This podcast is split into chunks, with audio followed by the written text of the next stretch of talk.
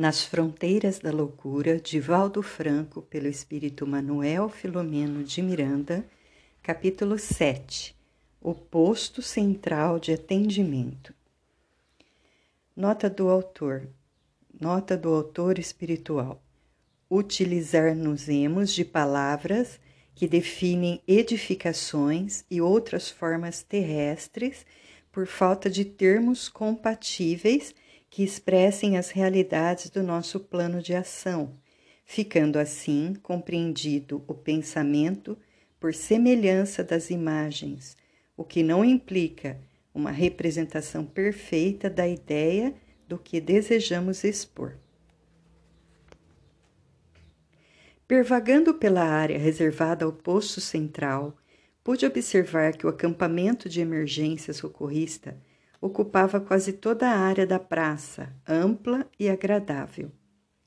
Antes de serem instaladas as dependências que abrigariam os pacientes espirituais durante aqueles dias, engenheiros de nossa esfera de ação haviam tomado providências defensivas para que o Ministério da Caridade não sofresse danos decorrentes das invasões que se atrevem a fazer os espíritos perniciosos opositores sistemáticos de quaisquer tentames de consolação e caridade para com as criaturas humanas.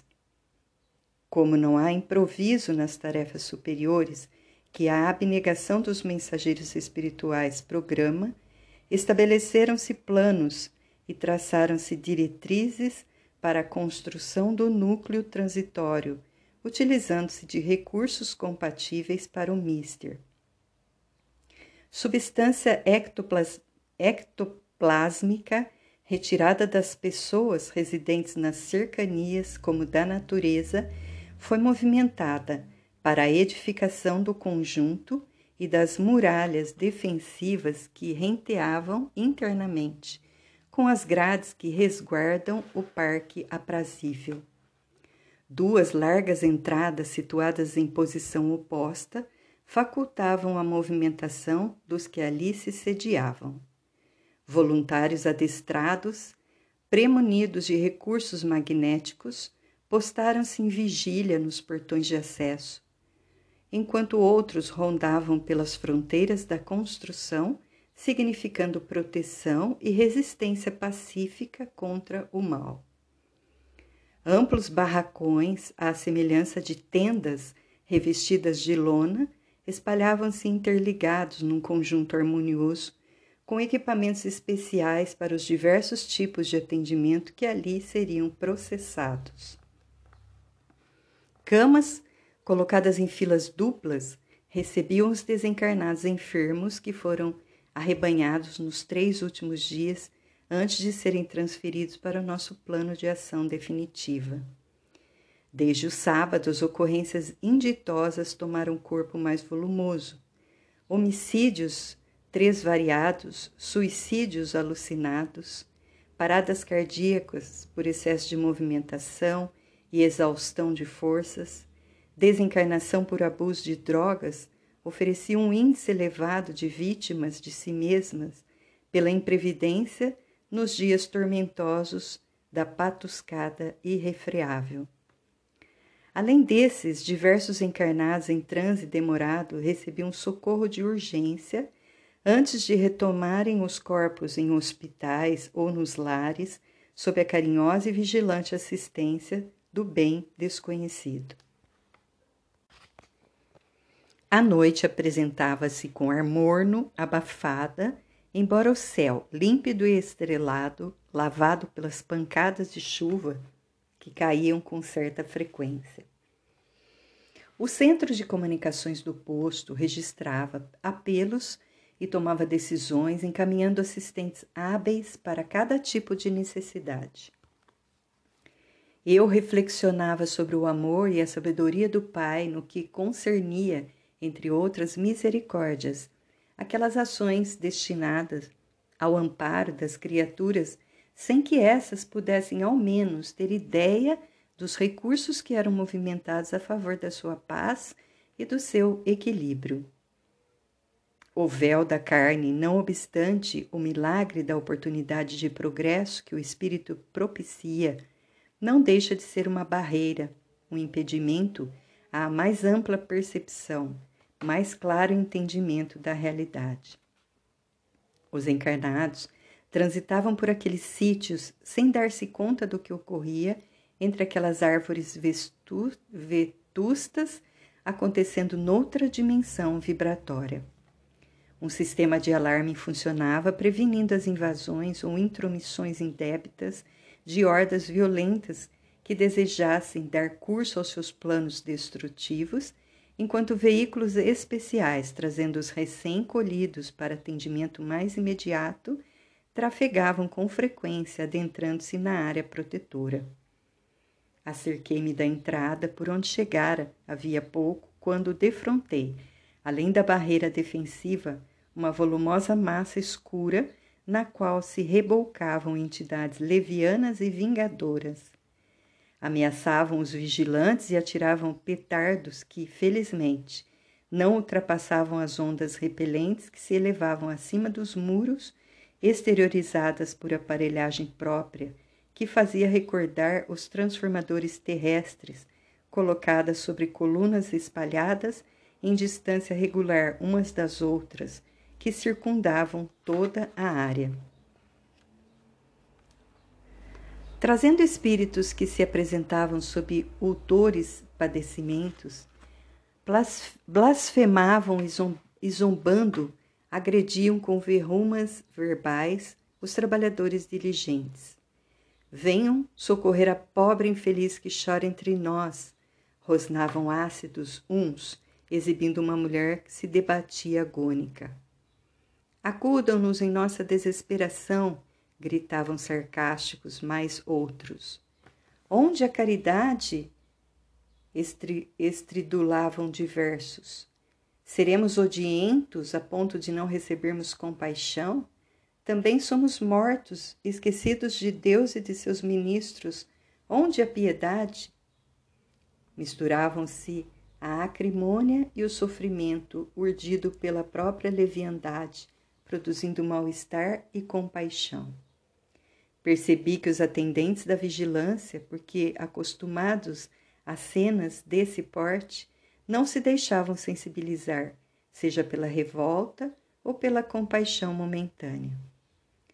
Porque eu me mantivesse em perplexidade, o irmão Genésio, encarregado do serviço, acercou-se, esclarecendo-me afável.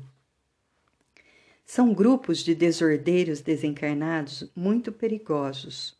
Alguns são técnicos nos processos da chacota e da ironia, com que sabem insuflar desequilíbrio a fim de colherem sintonia mental. A acidez resultante do sarcasmo é sinal permanente de inferioridade. Quantos exercem a atitude irônica encontram-se em estado em grave distúrbio de comportamento emocional, agindo por vingança para provocarem reações semelhantes e darem curso às pugnas, aos duelos de forças em que se comprazem por levarem quase sempre a palma da vitória. Na Terra é muito comum defrontarmos o mal competidor, disfarçando a falta de valor e a ausência de recursos, apelando para as assertivas agressivas, recheadas de maldade com que ferem os rivais, esperando a reação com que se reforçam, para prosseguirem em perseguição obstinada, sórdida quanto covarde. Depois de breve silêncio, no qual observava a malta de malfeitores, asseverou: em nosso campo de ação, populam companheiros infelizes que se sentem propelidos às atitudes de revolta após o fracasso pessoal, afivelando na alma as máscaras do cinismo e da rebeldia, derrapando na vala das reações escarnecedoras com as quais se imunizam momentaneamente contra os sentimentos superiores, únicos a abrirem portas à renovação e caminhos à paz. Ei-los mais doentes do que se supõe na extravagância em que se comprazem. Não são insistentes, porque irrequietos e ansiosos passam a vampirizar psiquicamente os grupos com os quais se ajustam e se afinam, permanecendo com eles em demorado comércio de forças fluídicas desgastantes. Convidado a observar melhor o quadro ali com as suas expressões vivas, notei criaturas espirituais de aspecto horrendo, ultrajadas que se faziam arrastar em correntes umas, em cordas outras. O grupo grotesco estava acompanhado por cães que ladravam em atitude de perturbadora agressividade selvagem. O amigo Genésio não se fez interrogado, vindo de imediato em meu auxílio. Trata-se de espíritos profundamente sofredores, que lhes caíram nas mãos desde quando se encontravam encarnados. Eram vítimas e comensais da súcia, embora transitassem em situação relevante, trajando, trajando roupas de alto preço e ocupando situações invejáveis. Demais controlavam destinos, manipulando recursos alheios que subtraíam documentos que falsificavam para atender a interesses inconfessáveis, regulamentos e leis que menoscabavam, sofismando sobre eles de modo a atenderem às paixões inferiores. Triunfaram sobre os fracassos dos outros, sorriram no mar das lágrimas dos que a quem defraudavam, campeavam nos lugares de projeção, enquanto os dilapidados pela sua argúcia, carpiam desespero e miséria, sentiam-se inatingidos. A morte, que a todos desvela, alcançou-os e trouxe-os para a submissão de mentes mais impiedosas do que as suas e sentimentos mais impermeáveis do que aqueles que os caracterizavam, dependentes dos mesmos que já eram quando na insânia moral em que se regalavam sofrem o que fizeram sofrer. Indaguei então contristado: E o auxílio divino não os alcança? Sim, respondeu-me atencioso. Ninguém se encontra ao desamparo. Necessário, todavia, que se predisponham a recebê-lo. Por enquanto, expungem na dor, é certo, mais vitimados pela revolta do que sob a ação do arrependimento honesto pelo desespero do que através da sincera aceitação do que lhes ocorre. Logo se abram ao desejo de reparar e serem felizes, de reconhecerem a incúria e recomeçarem, mudam de faixa vibratória, sendo resgatados pela bondade excelsa, distan nunca distante de ninguém. Por algum tempo, a consciência sabe que necessitam da lapidação rude lapidação rude a que se submetem, prosseguindo nos enleios que os prendem ao grupo afim. Nesse ínterim, ouvimos uma sirene de veículo que se acercava do acesso principal. O grupo ruidoso, colhido de surpresa, disparou em volumosa nuvem sombria, dando entrada uma ambulância de socorro. Minutos depois, fomos chamados nominalmente para comparecer ao alojamento em que deixáramos o abnegado Bezerra de Menezes.